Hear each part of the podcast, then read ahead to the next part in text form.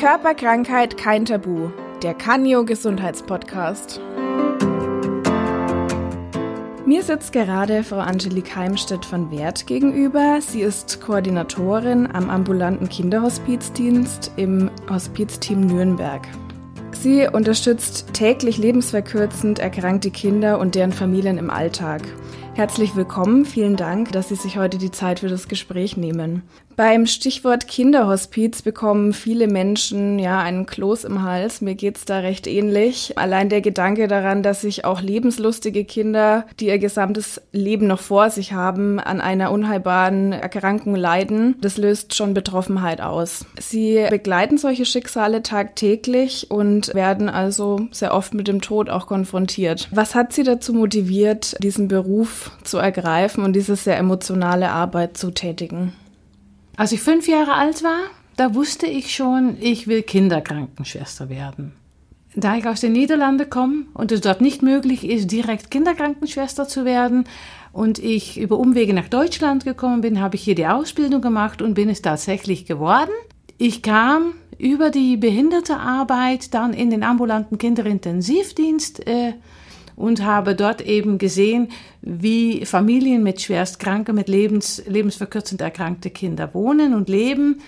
Und ich hatte den Eindruck, dass nur das Medizinische nicht ausreicht. Es ist sehr wichtig für diese Familien, aber es reicht nicht aus. Es bräuchte eigentlich noch ein bisschen mehr.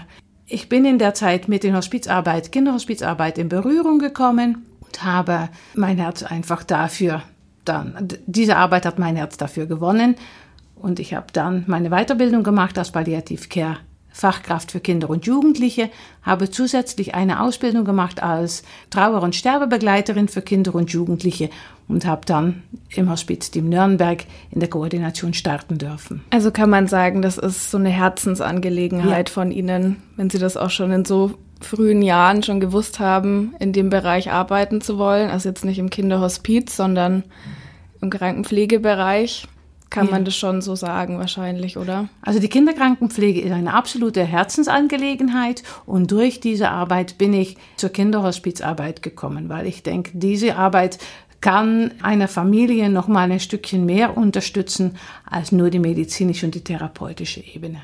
Können Sie uns so ein bisschen davon erzählen, wie Ihre Arbeit mit schwerkranken Kindern und auch deren Familien so abläuft?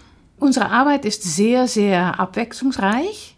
Die Arbeit direkt in den Familien läuft so ab, dass wenn eine Familie ein, eine Diagnose bekommt, ein Kind ist lebensverkürzend erkrankt, dann können die sich bei uns melden und wir können die Familie beraten, begleiten oder entlasten. Die Beratung ist immer von einer Koordinatorin gegeben. Und die Begleitung wird von einer Koordinatorin zusammen mit einer ehrenamtlichen Mitarbeiterin geboten. Und die Entlastung bietet meistens die ehrenamtliche Hospizbegleiterin alleine in der Familie.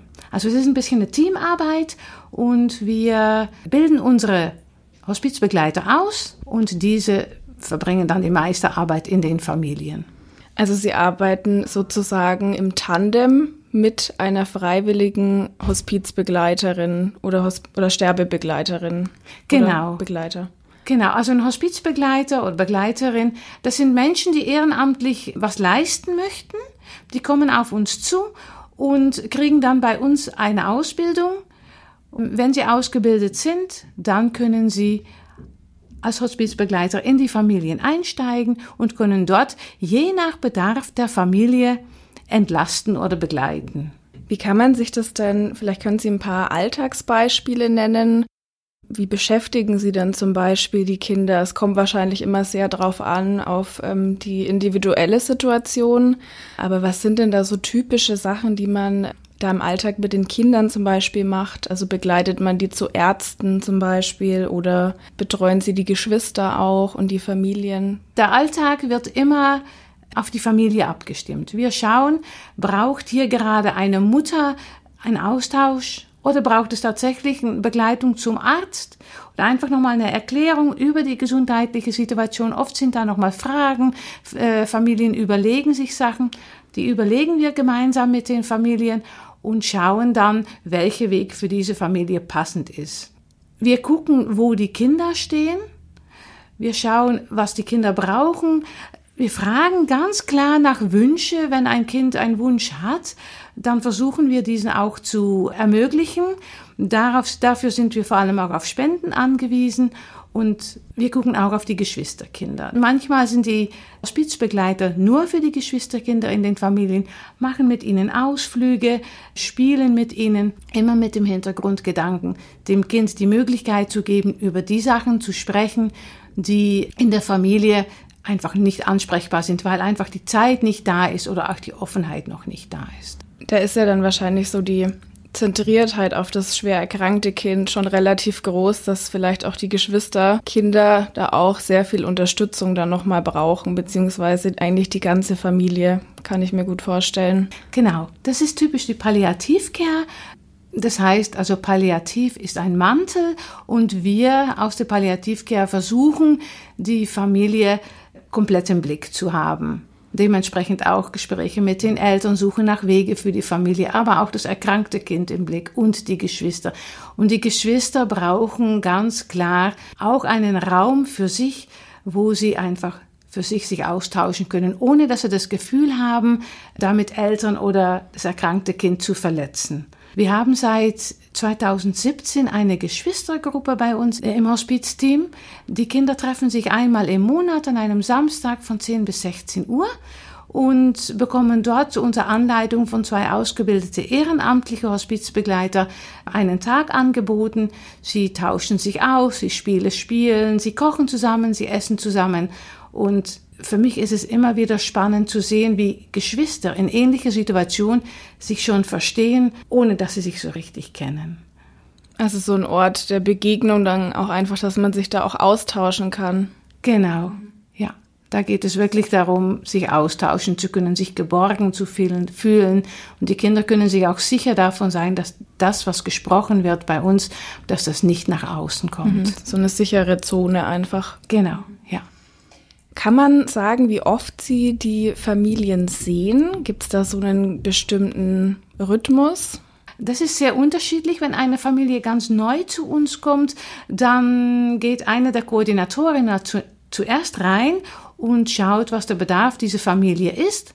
Und wenn diese Familie auch von einer ehrenamtlichen Hospizbegleiterin unterstützt werden möchte, dann macht die Koordinatorin sich auf der Suche und das ist meistens dann innerhalb von ein paar Wochen, dass dann die Hospizbegleiterin gemeinsam mit der Koordinatorin in die Familie kommt und da sind die Gespräche einfach sehr regelmäßig.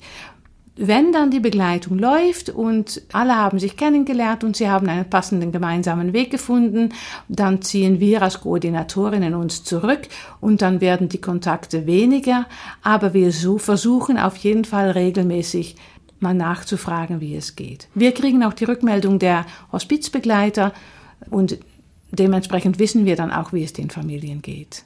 Und die äh, freiwilligen Hospizbegleiter, wie viele Stunden basiert denn diese freiwillige Arbeit? Kann man das sagen? Ist das unterschiedlich, wie, wie lange die arbeiten möchten? Das ist sehr unterschiedlich.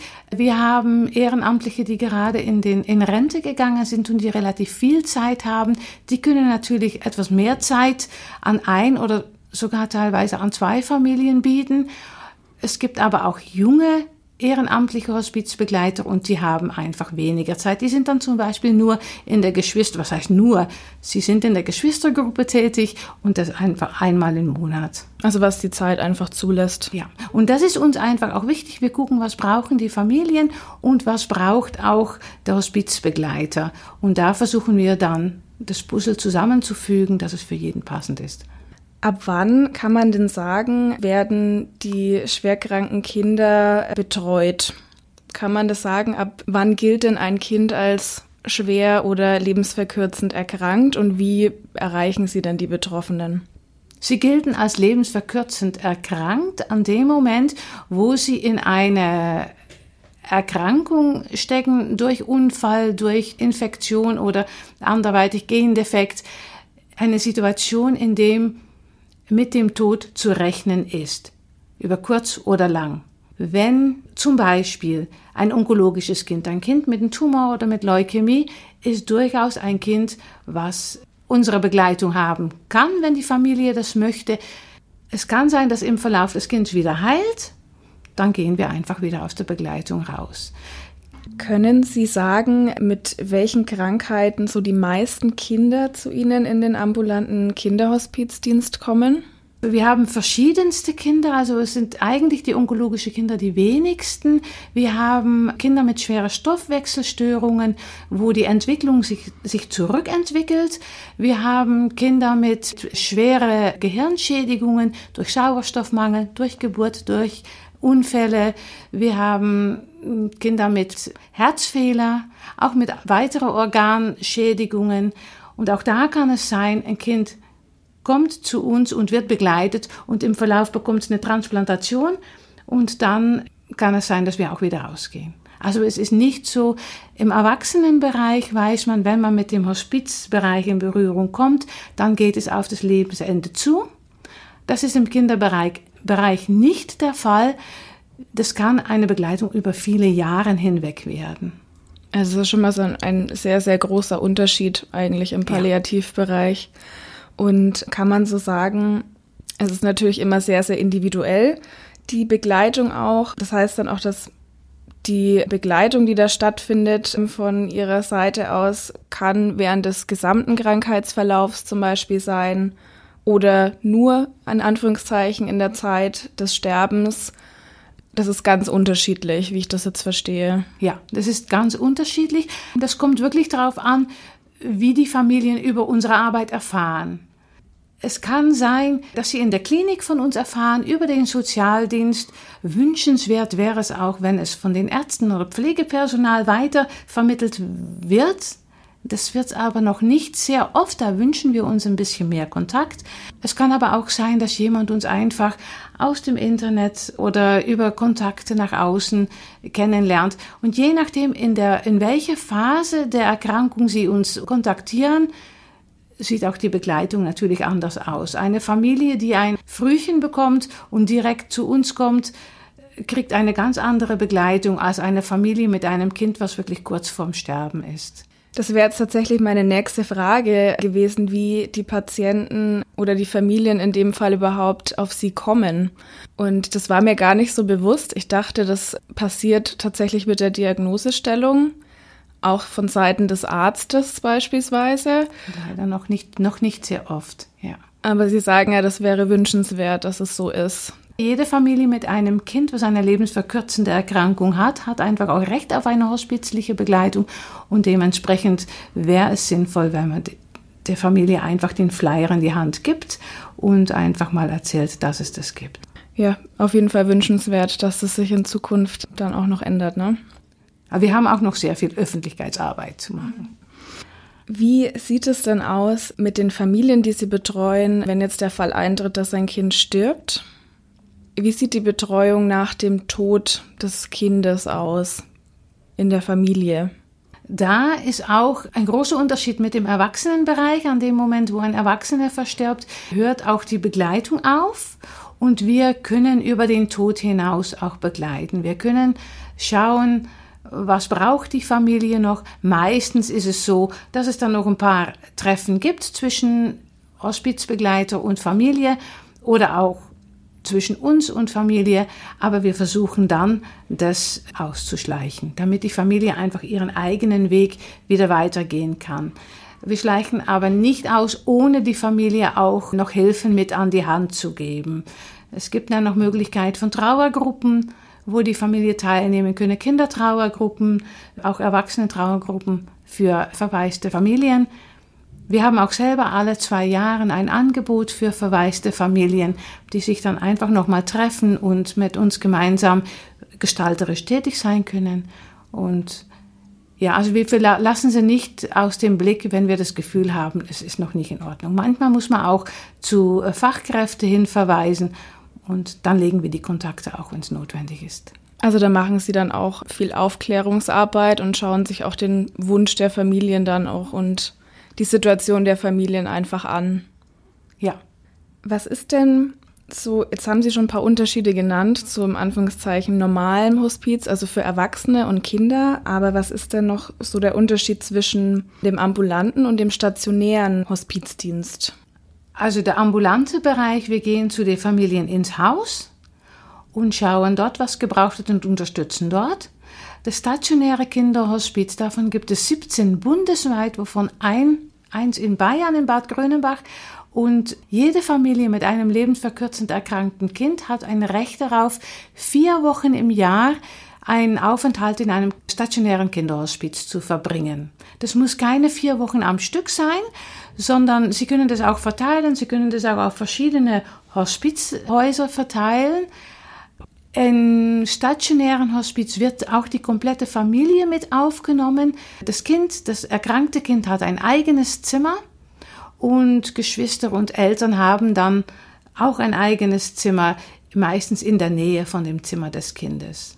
Es ist dort alles geboten, Therapie, Entspannungsmöglichkeiten, Austauschmöglichkeiten und der große Unterschied zwischen einem Kinderhospiz, ein stationäres Kinderhospiz und eine Kur ist da, dass man auf der Kur Anwendungen annehmen muss und im stationären Kinderhospizbereich braucht man das nicht. Man kann alles machen, man muss aber nichts machen. Und dementsprechend können die Eltern sich auch mal dazu entscheiden, dass sie eine pflegefreie Zeit möchten, die Pflege komplett übernehmen und Zeit für sich und die Geschwisterkinder nehmen. Sie können aber auch einfach sagen, wir möchten mit der ganzen Familie einen Ausflug machen. Es wird wirklich geguckt, was braucht diese Familie. Kann ich mir gut vorstellen, dass es dann auch für die Eltern und auch die Geschwister dann mal so eine, wie so eine Auszeit vielleicht auch ist. Man kommt vielleicht auch mal raus und nimmt sich da auch mal Zeit, um mal durchzuatmen. Genau, die nimmt man sich und der Vorteil ist, man trifft auch andere Familien in ähnlicher Situation. Und da entstehen sehr oft auch, auch Freundschaften. Man erkennt sich einfach. Ja, also wieder so ein Ort der Begegnung, wo man sich einfach auch austauschen kann, was denke ich auch sehr wichtig ist. Genau. Dieses Ich bin nicht die Einzige. Im Alltag hat man, kann man das Gefühl bekommen, wobei die Familien schon oft auch den Kliniken angegliedert sind und sehen, dass sie nicht die Einzigsten sind. Aber der Hospizbereich bietet einfach auch nochmal andere Sichtweisen. Da steht nicht nur das Medizinische und das Mangelhafte im Blick und, und das wieder heilen müssen, sondern da steht wirklich, was braucht diese Familie in dieser Situation. Und für mich ist es immer ganz, also der Unterschied ist deutlich sichtbar, wenn eine Familie medizinisch betreut wird, dann hat man eine bestimmte Erkrankung und dann läuft erstmal ein Film ab, das und das und das kommt bei, der, bei dieser Erkrankung auf einem zu und das und das und das wird gebraucht. Das wissen die Fachleute. Und wir gucken mal, was braucht denn diese Familie. Und wenn ich zwei Familien mit ähnlicher Situation und ähnlicher Krankheit habe, sollen das eigentlich auch sehr unterschiedliche Begleitungen sein, weil wir einfach mit unterschiedlichen Menschen zu tun haben. Ich kann mir vorstellen, dass es auch oft gut für die Betroffenen ist, einfach zu wissen, ich bin nicht alleine. Genau, das alleine schon zu wissen, dass noch jemand da ist, der einfach mit drauf schaut und wenn man Fragen hat, man einfach anrufen kann. Bis zu welchem Alter betreuen Sie denn die Kinder? Wir können im Kinderhospizbereich bis dem Alter von 27 Jahren betreuen vor allem gerade auch geistig behinderte oder schwerst mehrfach behinderte Kinder da ist, durch die gute medizinische Voraussetzungen, die wir heutzutage haben, werden diese Kinder älter. Und man sieht sehr oft, dass sie dann ab 18 wechseln müssen, einen Arztwechsel. Und das ist eine Problematik für diese Familien, die einfach jahrelang schon vom gleichen Team betreut wurde, dann auf einmal loslassen zu müssen, in ein ganz neues Team reinwachsen müssen. Und deswegen hat der Gesetzgeber hier das so geändert, dass es bis zum 27. Lebensjahr diese Kinder von uns betreut werden können. Genau deswegen die Frage, was Sie jetzt angesprochen haben, weil man stellt sich das natürlich so vor mit ähm, dem Eintritt der Volljährigkeit mit 18 Jahren gilt man dann als Erwachsener und kommt man dann eben ins Erwachsenenhospiz. Aber das ist ja eigentlich eine sehr, sehr gute Lösung, wie Sie sagen, dass man eben dann dieses komplette Team nicht nochmal wechseln muss und einfach seine, seine gewohnte Umgebung noch haben kann. Was genau. die Betreuer angeht. Man sieht es auch in der Entwicklung. Am Anfang standen nur die Kinderhospizdienste oder auch die stationäre Kinderhospize. Und vor einigen Jahren hat man dann auch gestartet mit auch stationäre Hospize für Jugendliche. Und da kommen jetzt auch die jungen Erwachsenen rein. Ja, also da, da gibt es Entwicklungen und sie werden auch sehr gut angenommen. Ist es denn bei den Kindern, die Sie betreuen, Kann man da sagen, das kommt jetzt natürlich, kann ich mir vorstellen, auch auf die Erkrankung an, aber ist es den Kindern bewusst, dass sie sterben müssen und sterben werden? Also die Familien haben dieses Thema auf jeden Fall in ihrem Alltag mit drin. Ob es ausgesprochen wird, ist eine andere Sache. Jeder Einzelne in dieser Familie spürt dieses Thema. Oft sieht man einen Schutz. Man möchte sich gegenseitig nicht verletzen, man möchte sich gegenseitig nicht wehtun. Und das ist auch einer der Gründe, dass wir da mit drin sind und auch die Familien, jeder einzeln für sich darf so begleiten können, wie der das braucht und die Möglichkeit geben, sich zu diesem Thema auszutauschen. Kinder, die, also die erkrankten Kinder selber, wissen es eigentlich schon immer. Die spüren das auch. Ja. Und da ist es ganz spannend hinzuhören. Es sind oft ganz kleine Zeichen, also dass ein Kind äußert, dass es es weiß. Ich habe mal einmal eine Familie begleitet, wo die Mutter ganz klar wusste, sie musste es irgendwann mit ihrem Kind besprechen, aber sie wollte das auch, aber sie wusste nicht, wann der richtige Zeitpunkt ist. Wir haben dann gemeinsam geschaut und gesagt, passt auf, manchmal fangen Kinder an, ihre Sachen zu verschenken.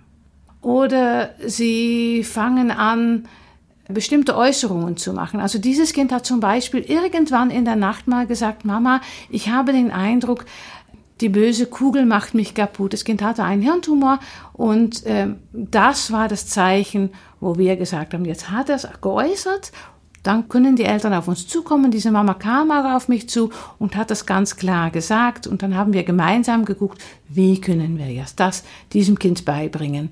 Und jede Familie hat eigene Geschichten. Wie jeder Mensch auch, man hat schon mal irgendeine eine Berührung gehabt, eine Oma, ein Opa ist gestorben, der Hund ist gestorben, die Katze. Und dann gucken wir da einfach mal hin. Was hat das Kind dann damals gesagt über diese Thematik? Wo ist denn jetzt der Hund hingekommen? Und bei diesem Kind war es ganz klar, das hat gesagt, naja, der Hund ist jetzt im Himmel und er spielt dort Fußball. Okay, dann wissen wir jetzt ganz genau, dieses Kind stellt sich was vor. Und da kann man Fußball spielen, also stellt sich dieses Kind auch irgendwas Schönes vor. Und dann kann man darauf das Kind ansprechen und gemeinsam dieses Bild weiter ausbauen. Also da ist es auch, wie ich es raushöre, ganz individuell.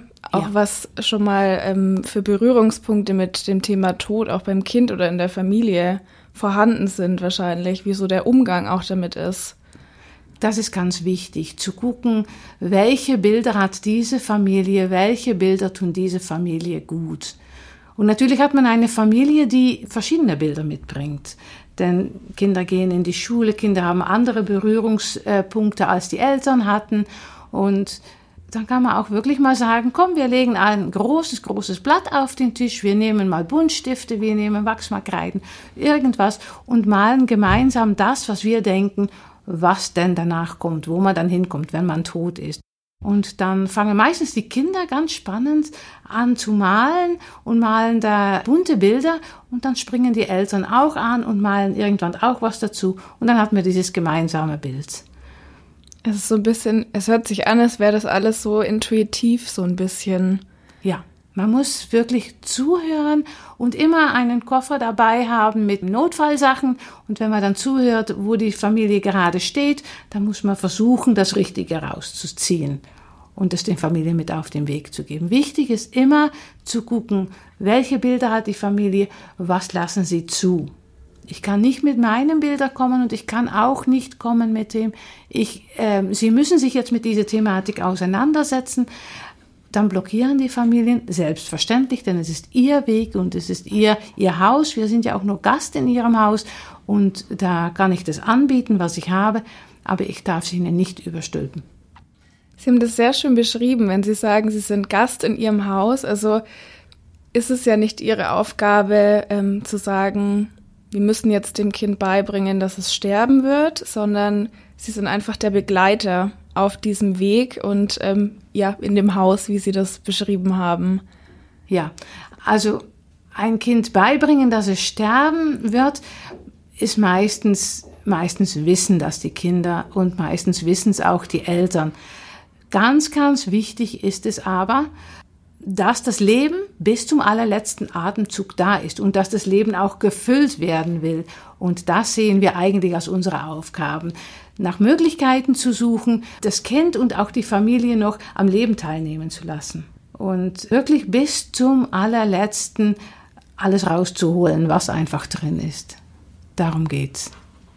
Sie hatten ja vorhin schon mal kurz angeschnitten, dass es beispielsweise im stationären Hospizaufenthalt die Möglichkeit gibt, dass sich dort Familien auch mit anderen Familien austauschen oder Geschwisterkinder mit anderen Geschwisterkindern austauschen. Das gilt ja dann wahrscheinlich auch genauso gut auch für die erkrankten Kinder, die sich ja. mit den anderen erkrankten Kindern austauschen können. Ja, also da gibt es sogar inzwischen schon Themenwochen in den, in den stationären Kinderhospizen, dass sie schauen, dass sie erkrankte Kinder mit einer ähnlichen Erkrankung zusammenbringen. Und das ist natürlich was dieses, ich bin nicht allein, ich schaue mal, wie andere Kinder das machen, da habe ich vielleicht auch noch Ideen. Also das ist eine sehr spannende Geschichte und auch eine sehr wichtige, diesen Austausch, auch wenn die Kinder vielleicht sich sprachlich nicht immer mehr äußern können, aber sie sehen ja auch, dass es einfach andere Kinder noch gibt. Ja. Sie haben jetzt ja jeden Tag mit ja sehr schlimmen Schicksalen auch zu tun. Wie gehen Sie denn damit um? Macht es was mit Ihnen, wenn Sie zum Beispiel ein Kind mehrere Jahre betreut haben und es dann verstirbt?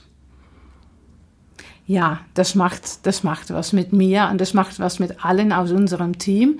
Wir haben da jeder für sich und auch als Team Rituale, wo man einfach dann damit umgehen kann. Zum Beispiel, wir haben in der Teambesprechung mit den, mit den Hospizbegleitern, das ist so alle zwei, drei Monate, treffen wir uns und da machen wir immer ein, ein äh, verstorbenen Gedenken und lassen dann auch die Hospizbegleiter, die in der Familie waren, über dieses Kind erzählen. Wir zünden eine Kerze an, wir lesen eine Geschichte dazu. Also wir nehmen ganz, ganz bewusst auch Abschied von diesen Kindern und sie bekommen dann auch einen Platz im Hospizdienst. Wir haben ein Buch, wo die Kinder verewigt sind mit Bildern, mit Worten, mit Texte und ja, damit sie einfach auch weiterleben.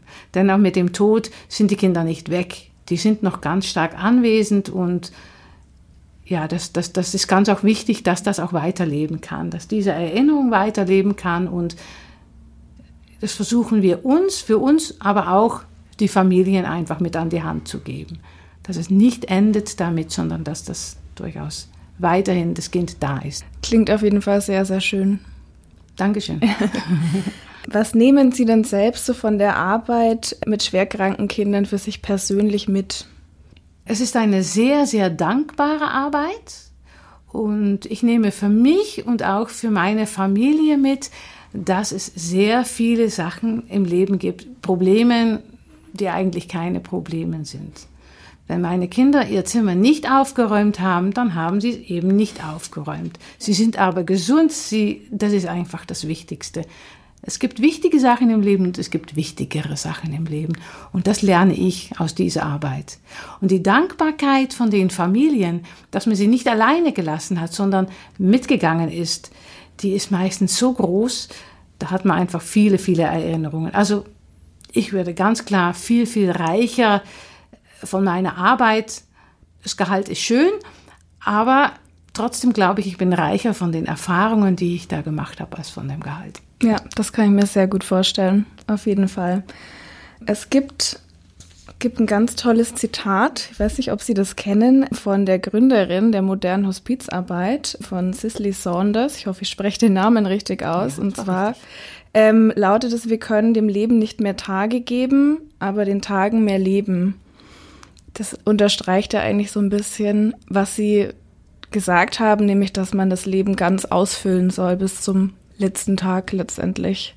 Genau, das ist unsere, äh, unsere Sichtweise. Da möchten wir ganz gerne unterstützen. Und ja, das ist einfach der Spruch, der für uns gilt. Eindeutig. Können Sie sagen, also Sie haben jetzt schon so viele schöne Momente auch jetzt mit aufgezählt. Vielleicht lassen Sie uns noch ein bisschen mehr teilhaben an mehr schönen Momenten, die Sie an Ihrer Arbeit sehr besonders schätzen und die Ihnen sehr, sehr viel Spaß einfach machen.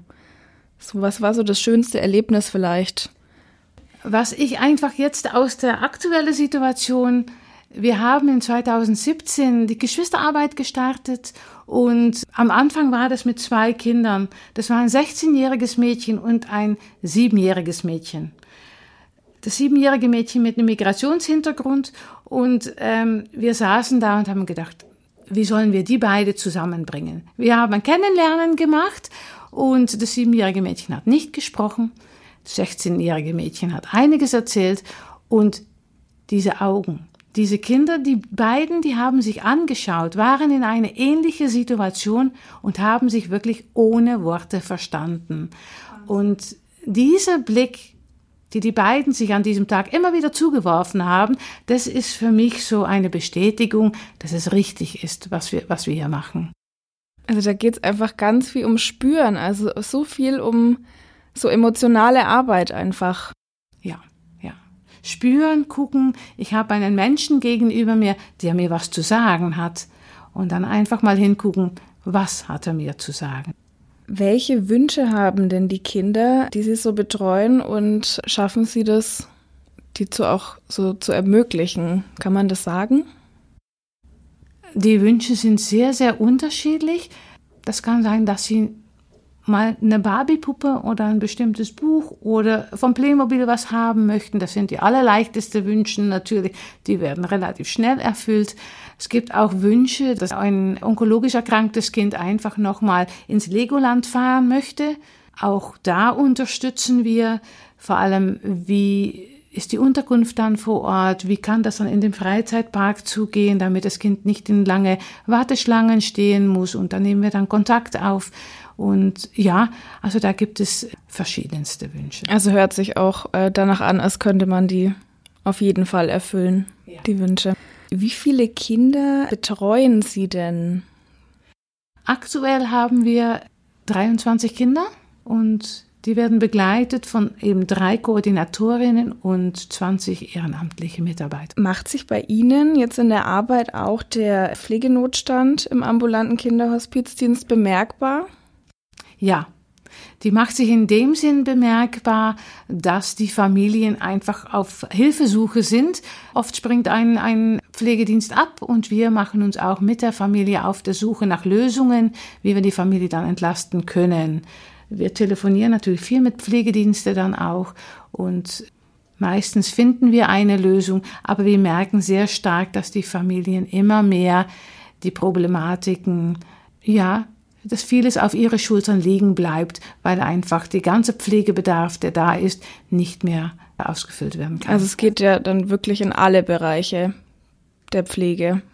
Ja, ja, auch in der Kinderintensivpflege. Also das geht auch wirklich so weit, dass wir Kinder haben, die nicht mehr in die Schule können. Die wären geistig so fit, die könnten in der Schule ihren Alltag verbringen, was eigentlich auch sehr wichtig ist, weil das ein Stück Normalität ist. Aber die Pflegedienste schaffen es nicht mehr, die ganze Dienste zu besetzen und dementsprechend sind sie dann zu Hause. Und die ganz normale Schulbegleiter, die keinen medizinischen Hintergrund haben, die können diese Aufgaben einfach mit diesen Kindern nicht leisten. Und das ist eine traurige Geschichte. Absolut. Wir hoffen, dass wir auch jetzt mit diesem Interview da ein bisschen für mehr Aufmerksamkeit sorgen können. Wichtig ist mir noch ganz kurz zu sagen, dass die Finanzierung unserer Arbeit hauptsächlich über Spenden läuft. Wir brauchen immer wieder auch Unterstützung, um die Wünsche der Kinder zu erfüllen, um die Hilfsmittel eben zu, zu finanzieren und um die Familien unterstützen zu können. Ja, das ist auch nochmal ganz wichtig, da nochmal Bewusstsein zu schaffen dafür, dass es eben auch finanziert werden muss natürlich.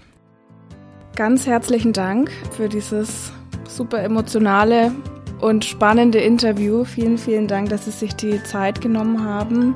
Vielen Dank auch für die Einladung. Wir haben uns sehr gefreut, dass wir uns hier die Arbeit äh, vorstellen dürften. Dankeschön.